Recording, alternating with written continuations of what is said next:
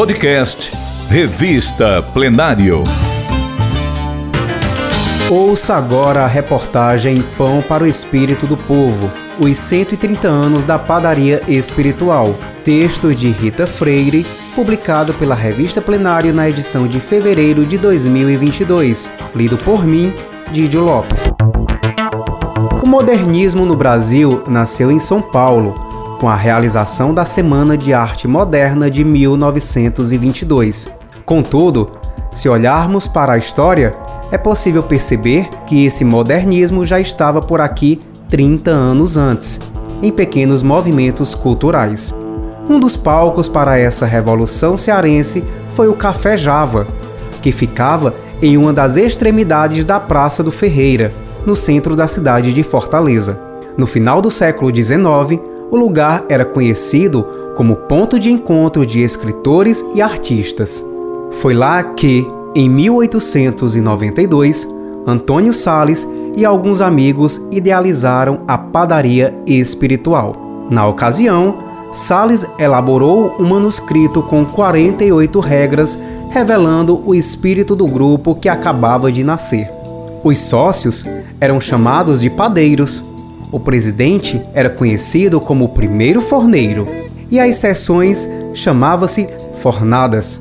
O jornal, editado por eles, era denominado de O Pão e todos os componentes tinham um pseudônimo ou nome de guerra, como gostavam de dizer.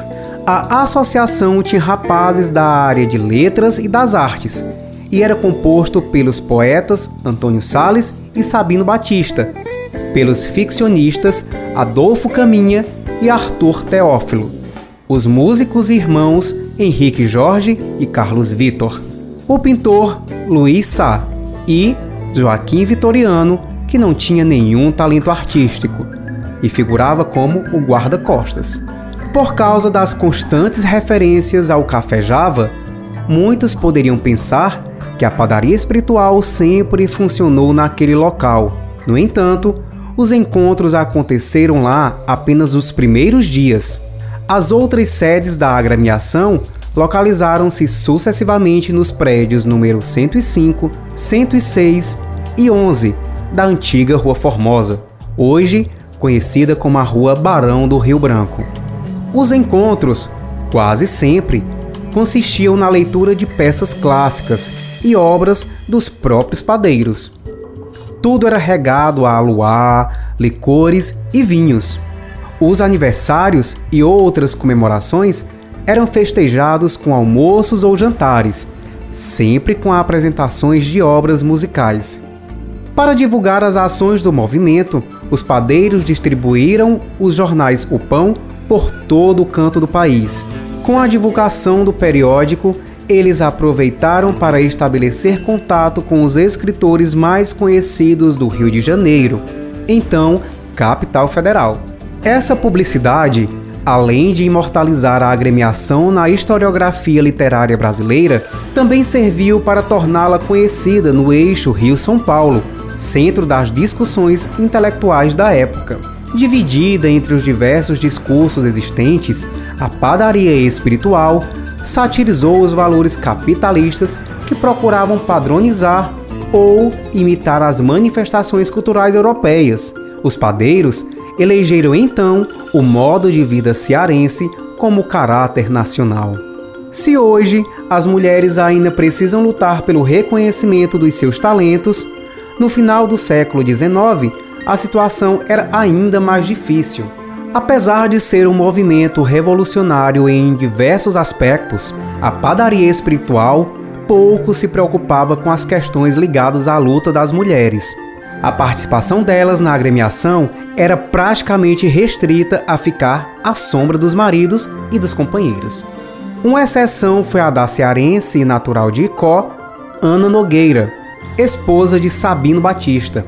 A irreverência e o sarcasmo de Sabino se uniram à inteligência e suavidade de Ana, e dessa boa massa formaram a família Nogueira Batista.